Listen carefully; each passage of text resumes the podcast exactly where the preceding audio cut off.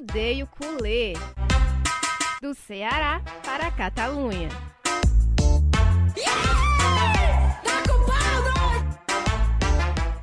Fala, galera que acompanha aqui o Arrodeio Colê. A gente está de volta, né? Vocês já devem ter acompanhado aí o podcast de pré-jogo com os meninos, com o Davi, que está aqui comigo hoje de novo, com o Igor e com o nosso convidado, que foi o Gira. Eu não pude participar, mas estou aqui para falar de uma coisa muito boa, né? De, de um jogão que aconteceu, é, o El Clássico, a gente vai falar da repercussão, do que aconteceu no jogo, vamos debater aqui um pouquinho com vocês.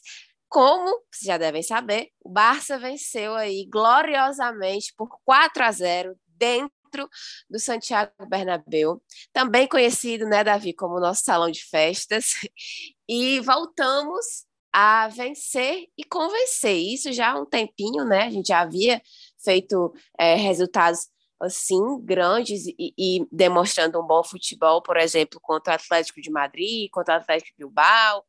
E com o Real Madrid, acho que foi a coroação de tudo isso, ainda mais da maneira que foi. Então, eu quero falar que recebeu o Davi e o, e o Igor, gente. Tudo bom? Tudo bom, Martinha? Tudo tranquilo? Vamos debater com muita felicidade, né? Esse placar e essa, essa atuação maravilhosa do nosso Barça. Com certeza. Eu, eu acho que esse é o podcast mais feliz que a gente vai fazer nos últimos cinco anos. Mentira, cinco não. Mas nos últimos cinco jogos contra o Real Madrid, eu acho que esse é o mais feliz que a gente vai fazer. É, com certeza. Desde 2019, né, que, que o Barcelona estava indo uma seca de vitórias contra o Real Madrid.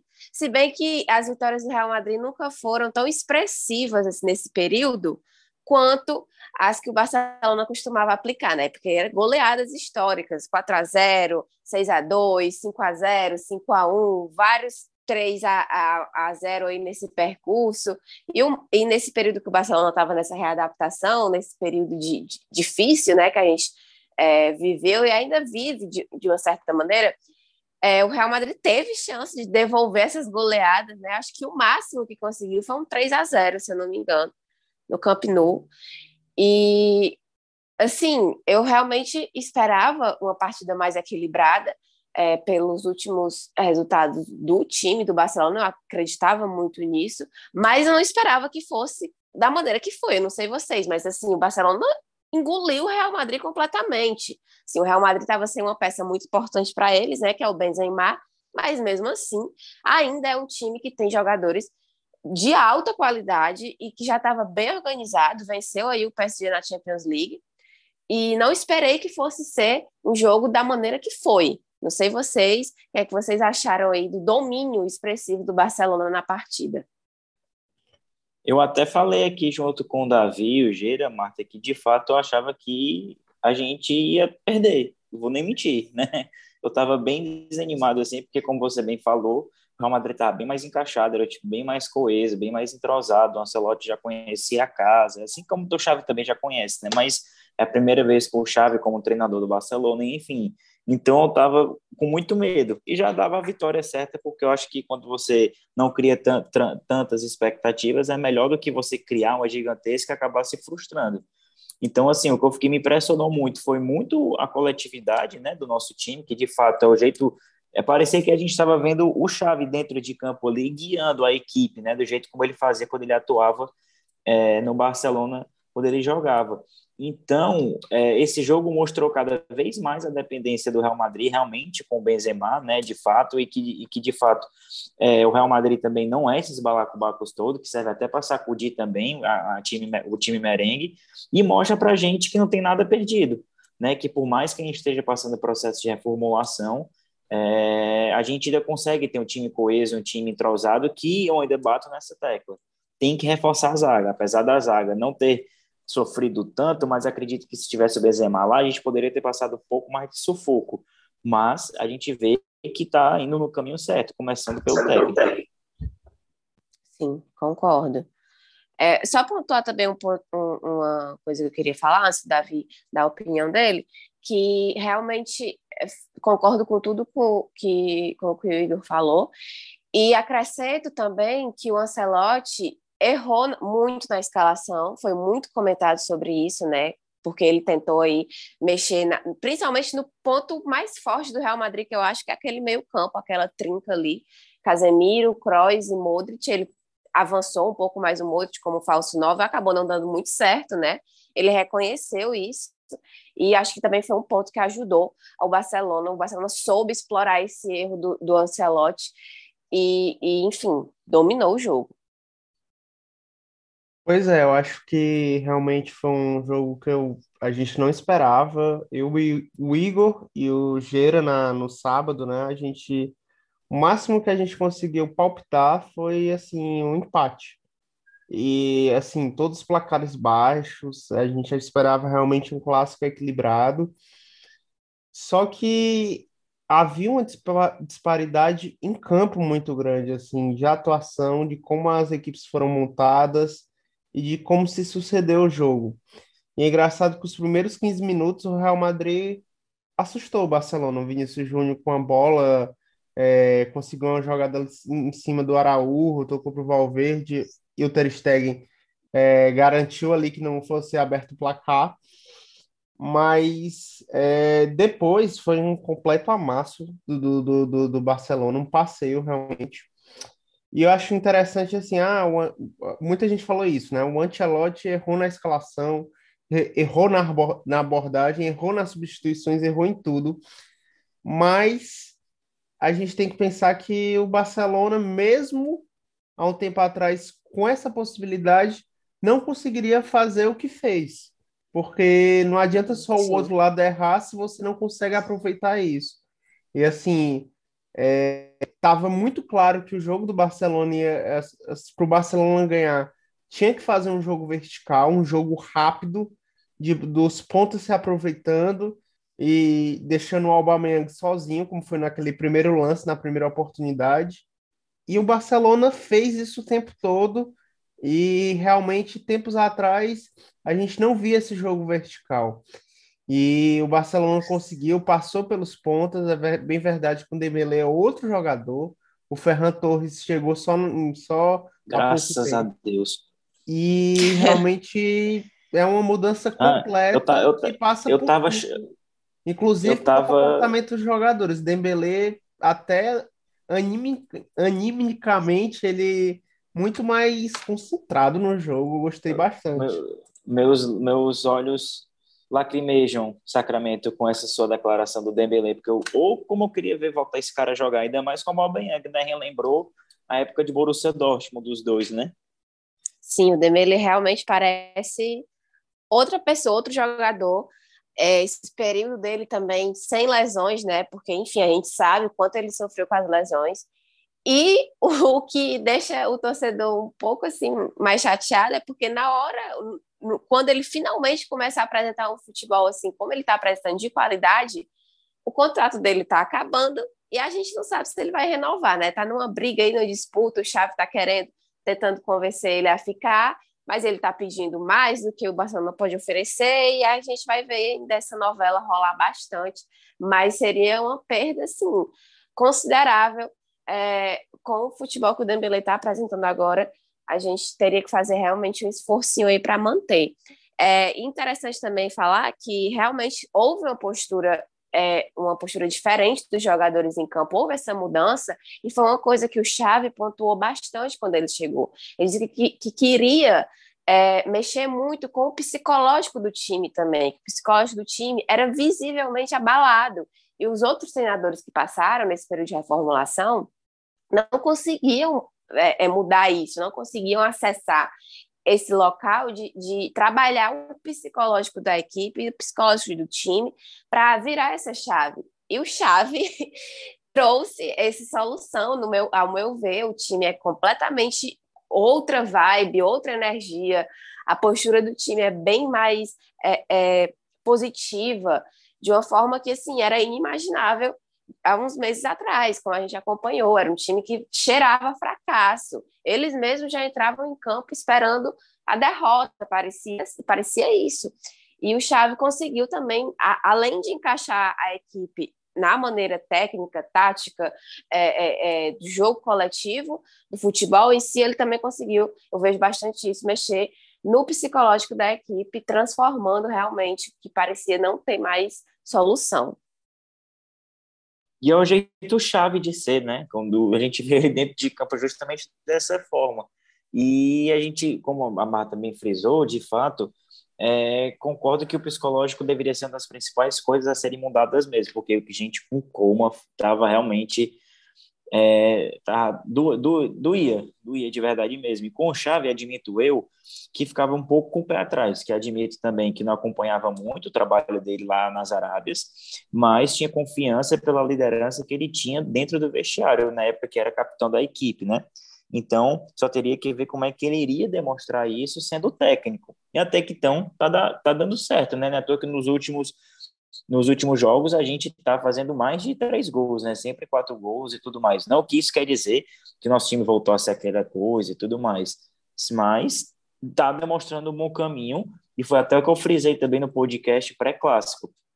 A diferença para conquistar a La Liga realmente é muito grande ainda, isso é, é, acho que fica inviável sonhar com o título da La Liga, mas vencer um clássico na temporada dessa já é uma coisa assim que você olha, poxa, a gente venceu por 4 a 0 nessa temporada conturbada, entendeu? Foi aí que começou a reação e tudo mais.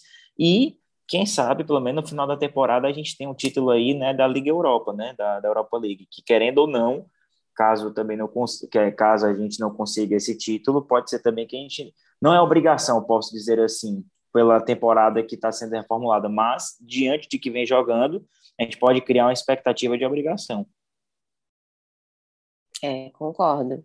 É, eu acho que eu acho que assim, não é obrigação o título da Europa League, falando um pouquinho do futuro, mas depois da atuação, primeira atuação contra o Napoli, contra o Atlético Madrid, mas o como a Marta falou, foi a coroação contra o não, Real Madrid. Eu, o, que, o que eu, eu digo, que é assim, obrigação, é que, é que, é que depois do clássico a gente cria esse tipo de expectativa, entendeu? Porque, porque imagina se a gente tivesse perdido ou empatado o clássico, a gente estaria, não, tá tudo normal, assim, né, não normal, mas estaria tudo, né, reformulação, estamos se reerguendo. Só que vencer da forma como venceu, em cima logo também do nosso maior rival, então já cria esse tipo de expectativa, entendeu? Então eu tô logo empolgado aqui.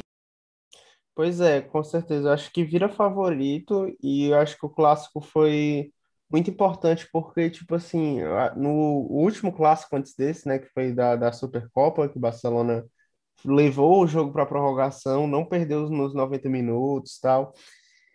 Eu me lembro de comentar, acho que com a Marta, dizer assim: caramba, eu fiquei feliz porque o Barcelona conseguiu jogar de igual para igual do, contra o Real Madrid. Sim.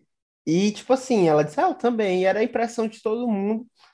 E não dá para ser assim. Um Barcelona como time grande pode estar tá passando pelo que está passando, mas não dá para se contentar com pouco não dá para se contentar de jogar de igual para igual com num clássico, sabe? É, é, é muito pouco para a grandeza do Barcelona. Então, acho que realmente mudou até no torcedor essa mentalidade. E eu acho que se tivesse mais umas seis rodadas, seis a dez rodadas, o Barcelona buscava. Dava para sonhar. Buscava esse título espanhol. Não acredito mais no título, pode chegar a nove a diferença, mas dava para sonhar e próxima temporada Real Madrid que se cuide, Atlético de Madrid também, porque vai ser difícil tirar o título do Barcelona. Com certeza, eu acho que para a próxima temporada, já com o Xavi, já com o time mais na mão, com o time bem mais encaixado, porque ele pegou numa turbulência enorme. É, eu também não queria que o Xavi, eu falei isso bastante, não queria que o Xavi assumisse no momento que ele assumiu, achava muito arriscado, por ser é praticamente o primeiro trabalho dele num time assim mais expressivo, né? Porque é totalmente diferente da realidade é, do time que ele treinava no Catar. É uma coisa tipo da, do Catar para a Espanha, direto para Barcelona, numa crise que estava explodindo daquele jeito, e eu temia muito, porque eu sempre quis muito ver o Xavi treinando o Barcelona, mas eu esperava que fosse uma chegada mais calma, uma coisa mais, uma transição mais, mais bem feita, não do jeito que foi. É, eu acho que realmente foi assim, é, a urgência, a emergência Eu também tinha muito medo do que o Xavi podia não se tornar. Mas é... eu fico pensando se não fosse ele, quem seria? Porque eu acho que Exato. É, quem aceitaria um o desafio, né? Não, é, e precisava de uma pessoa que tivesse identificação interna, uma identificação com a camisa, uma identificação com a torcida, para a gente mesmo ter paciência e para os próprios jogadores também comprarem a briga, entendeu? Que beleza, o Coleman Show deu nosso título lá na década de 90, mas não tem como nem comparar, cara, a ligação que o Xavi tem, entendeu? Tipo assim, quando o Coleman falava alguma coisa, tipo, ah, o Dembele podia, ah, esse aí é um, um holandês, é só marrom holandês, tipo assim, agora quando o Xavi chega, ele, opa, peraí, é o Chave, tá entendendo? Tipo assim, só o nome já dá um grande impacto mundial. Quem é como e quem é Chave, entendeu? Sim. Então, assim, isso internamente é, é, é, muito rico, sabe? A moral que o treinador tem, a confiança que ele passa, porque, cara, mesmo que o Chave fale, ó, oh, isso aqui é errado, o cara vai acreditar, não, isso aqui é certo, porque é o Chave que tá falando. É, com certeza, eu acho que isso é realmente bastante importante. Eu pensei nisso também na época, que precisava de alguém que conhecesse a equipe, e realmente veio a pergunta: se não for o Chave, quem vai ser? E é, é complicado. Foi, eu fiquei bem dividida na época, mas o, o, é, a, o torcedor que acompanha o Barcelona já há mais tempo tem esse apego, esse carinho, essa, essa conexão com Chave, com Iniesta. Me dói muito ver as críticas que o Busquets vem constantemente recebendo já há um tempo, porque a gente viveu aquele auge, a gente presenciou tudo aquilo. Então, eu, eu, eu sentia muito com medo do que poderia acontecer, entendeu? Do que ele poderia ser retaliado, do que ele poderia sofrer se não desse certo, se acabasse não dando certo, ele não tivesse mais oportunidade de voltar ao time em um outra, enfim, em, em outro período, num período mais leve e tal. Por isso que eu acabava tendo mais receio, porque a gente é inegável a, a, a ligação, o, o apego, o carinho que o torcedor tem por Xavi, por Iniesta, pelo próprio Messi, e, e eu fiquei realmente com muito medo, mas me deixa muito feliz, é, muito mais feliz ver que realmente vem, dado, vem dando certo e que a tendência, pelo menos por enquanto, é apenas melhorar, né? É, ele vem acertando nas contratações também, por exemplo, o Aubameyang, que está jogando muito, fazendo muito gol, fez dois gols. Só queria, agora. só queria que ele tivesse chegado mais uns três ou quatro anos mais cedo, que ele estava ainda mais no auge. Exatamente. Assim, né? Ele estaria ainda, desde a época do Borussia, eu queria, sempre quando eu jogava videogame, eu pensava, eu queria o Aubameyang do Barcelona, que era um ponto perfeito e o centroavante perfeito também. Sim, e, e quando ele chegou agora, não foi muito parte da torcida não gostou, ficou meio com o pé atrás, naquela dúvida, justamente porque ele já não estava mais naquele auge, no, no, no, enfim, no esplendor da carreira dele. Mas vem dando muito certo, eu acredito que o Chaves tem muito esse olhar de mercado, ele, ele mais que qualquer pessoa entende de Barcelona ali dentro e está fazendo um trabalho excepcional nas contratações também, o que o Coman não conseguiu fazer também, né? Venhamos e convenhamos. Acho que realmente Luke De Jong pode ter feito um golzinho ali, outro aqui, mas não deu certo. E o Xavi também tem conseguido, é, assim como o Dembele, o Deste também vem apresentando um futebol muito melhor. E a chegada do Daniel Alves pode ter a ver com isso, né? A competição ali pelo, pelo lado, pela lateral direita. O Daniel Alves é, não, parece que não. Não, não só a competição, mas o incentivo, né? O incentivo, Exatamente. né? O próprio, os toques, né? Os bisus. Exatamente, é muito importante ter um cara como o Daniel Alves na equipe, com toda sua bagagem, toda a sua experiência, carregando o nome que ele carrega, já tendo muita história no Barcelona, agora fez o jogo de número 400, né? E é muito importante isso, a maneira como ele chegou, como ele quis jogar no Barcelona nas condições que estavam. E é outro líder dentro de campo, é outro líder. É, então, acho que esse time está muito bem guiado agora, com uma força muito maior. É, e a, as minhas expectativas para o futuro agora também, depois, já estavam mais altas, já estava bem mais animada, mas depois desse clássico da maneira que foi, voou mais ainda. Nem o Igor falou, as expectativas estão lá no alto. É, e principalmente a médio e longo prazo, é, eu vejo que esse time tem muito a oferecer e que vai dar trabalho, sim, é, nas próximas temporadas. Só falar uma coisa. Europa Liga obrigação. Protesto.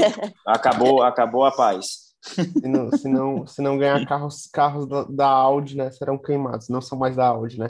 É, mas o que eu queria falar, duas coisas assim, é, que você falou do Busquets que vem sendo criticado, só para reafirmar aqui, é, para mim ele foi o melhor em campo contra o Real Madrid, apesar dos gols do Aubameyang, mas o que ele acerta o time é impressionante e ele tem se tornado cada vez mais uma liderança falante mesmo dentro de campo. É, comparado assim, o Piquet fala bastante, mas ele também não fica para trás. E a outra coisa que acontece, só para encerrar o assunto chave, é que acontecia muito aqui, que a gente via, a gente aqui é do, do estado do Ceará, com Fortaleza, quando o Rogério Ceni assumiu, que todo jogador que vinha para Fortaleza, o Igor que, e a Marta também, que cobriram Fortaleza de perto, é, vão lembrar que toda coletiva os caras diziam: Ah, o Rogério Ceni me ligou e isso fez uma diferença. Eu fiquei emocionado, ele sempre foi meu ídolo. Eu aí imagino... que entra, aí que entra, tu recebe a ligação do como do chave. Tu vai, tu vai deixar Exato. de atender quem? Tu, tu vai deixar de atender quem? Né? Então é isso aí.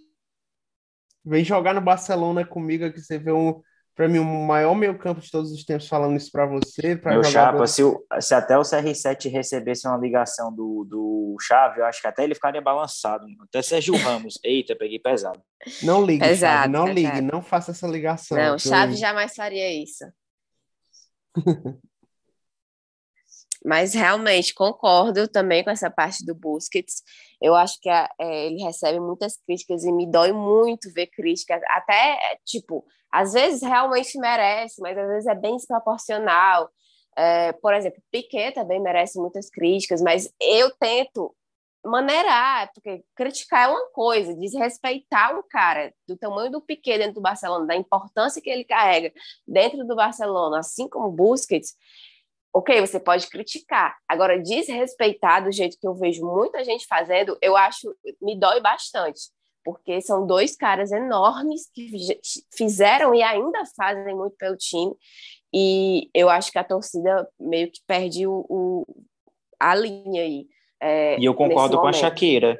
Eu concordo com a Shakira. O Piquet é o melhor zagueiro do mundo. a Shakira é um pouco assim, né? Ela não, não, não tem muito crédito e ela tá falar. E ela tá, e ela tá errada? Não tá. Tem que puxar a sardinha pro lado dela. É verdade, com certeza. Ela tá puxando a sardinha pro marido dela e tá completamente certa. A gente também gosta muito do Piquet, apesar de não estar tá mais em seu auge, o que é nítido. Mas eu acho que, tipo assim, vamos criticar, mas vamos respeitar os caras, porque eles são gigantes, eles são enormes, não dá para você subestimar do jeito que a, que a torcida vem fazendo. E me dói muito, era esse o meu medo de que acontecesse com o Chaves também. Mas graças a Deus, tá tudo dando certo por enquanto. E esperamos que continue dando certo, né? O clássico veio aí para nos mostrar que assim o Barcelona não morreu, a gente tá se não voltando. dá certo, se não dá certo, a gente vai ter, pelo menos ter um pouco mais de paciência com o Chave, porque a gente vai saber que de fato ele quer sempre o melhor. Com o outro a gente poderia ter um tipo de dúvida. Eu, particularmente com o Coma, não me sentia tão seguro quanto o Chave. Não, nem eu. Entendeu? Longe. As críticas, as críticas vão sempre existir, mas a gente sabe que quando tem o pessoal lá dentro de identificação nossa e a gente quando a gente viu jogar, quando a gente tem confiança, não, ele errou, errou, mas ele pensou sempre em prol do clube. O do não que o outro também não faria isso, mas aí a, a crítica ser mais incisiva, entendeu? A paciência ser menor. É, com certeza. É, o chave ele pode a gente vai ter mais paciência. É, é, uma coisa que eu acho que é do torcedor mesmo, justamente voltando naquele ponto que eu já falei, da gente ter esse apego, essa ligação com o Chave, que é assim muito maior do que com o Coma por tudo que o Xavi fez, pelo jogador que o Xavi é, até além do Barcelona, até fora do Barcelona, é, nível mundial mesmo, não que o Como não, não, também não tivesse sido, mas não dá para comparar, né? O Xavi é enorme, o Xavi é campeão de Copa do Mundo, campeão de tudo, como o Davi falou, um dos maiores meias da, da história do futebol. E nosso treinador agora, que é, na transmissão, até falaram assim que é, o, o narrador, que eu esqueci que ele estava narrando agora, falou que. Rogério tava, Volga. O Volga, isso. é, que ficou com o pé atrás quando o Chaves chegou, e acho que foi o, o Hoffman, o Gustavo Hoffman, que estava comentando e falou. Mas o Chaves já era treinador dentro de campo. Quando ele jogava, ele já era treinador. Isso realmente foi, acontecia. É, exata, é exatamente isso que vai acontecer justamente com Busquets e com o Piquet também, que são dois técnicos dentro de campo. Agora, dentro de campo. O, o Xavi e o Iniesta era claramente, cara, dois maestros assim que era impressionante. Sim. E agora a gente tem a sorte de ter ele nos guiando ali é, na beirada do campo, assim como foi Guardiola, assim como foi Luiz Henrique, que foram assim, os grandes nomes né, dessa última década, dessa última geração. E agora é esperar pelo melhor. E tudo isso, o que me dói também é que é sem o Messi, né? Não tem como esquecer que é sem ele. Ele vai voltar, é... ele vai voltar, ele vai, ele volta, ele volta. A gente, ah, tem, a gente tem, essa esperança, a gente tem, ele, ele volta, prometeu. Ele, ele prometeu volta, ele que volta. voltava. A casa dele ainda está lá, a casa dele. E está sempre aguardando ele, viu, Leonel? Estamos sempre de braços abertos, aguardando ansiosamente essa volta, porque era uma coisa que eu também tinha muita esperança, eu queria muito ver, que era o Messi sendo treinado pelo Xavi. E ele, Vamos vai, e ele, e ele, vai trazer o, o parça dele lá, que tu gosta. Ah, adoro! Vamos ver as cenas dos próximos capítulos. Mas por hoje é só. É, a gente vai continuar aí com o podcast, vai falar muito de Europa League também, né? Porque infelizmente a Champions, como vocês devem saber, a gente caiu na fase de grupos, estamos na Europa League e com chance de título, né? Depois aí a gente está vendo que, que o próximo jogo o próximo jogo que é domingo, né? Contra o Sevilha, que querendo ou não, tá bem. Isso. Espanhol, né? Também. É. O jogo contra o Sevilha é um confronto direto, é no Camp Nou, certo?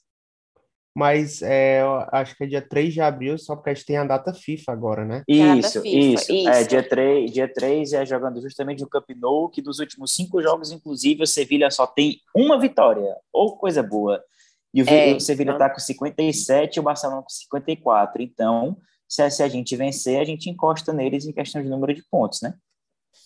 Empata, né? Ele tá 57, Barcelona com, 50, com 54, vai empatar. Empa, e no empata. confronto direto, que é, é. O, o, o, critério ali de desempate da La Liga, o primeiro critério de desempate, no confronto direto, se o Barcelona vencer, obviamente vai ganhar os três pontos e vai assumir a vice-liderança.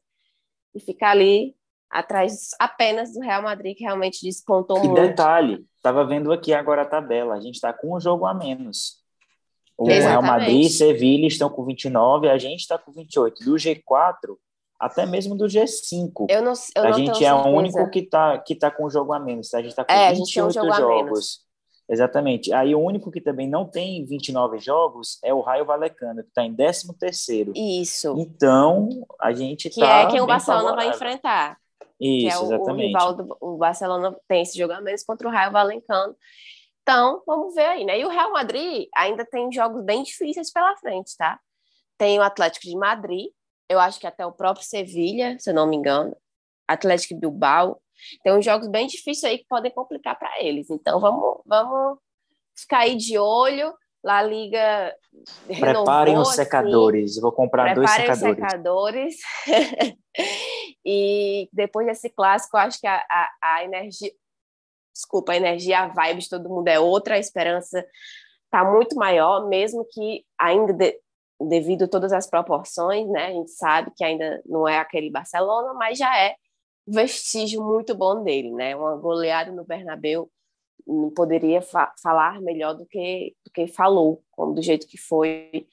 E esperamos que em breve voltaremos a ser aquele time que colocava terror em toda a Europa e no mundo. E é isso, gente. Queremos despedir do Igor e do Davi.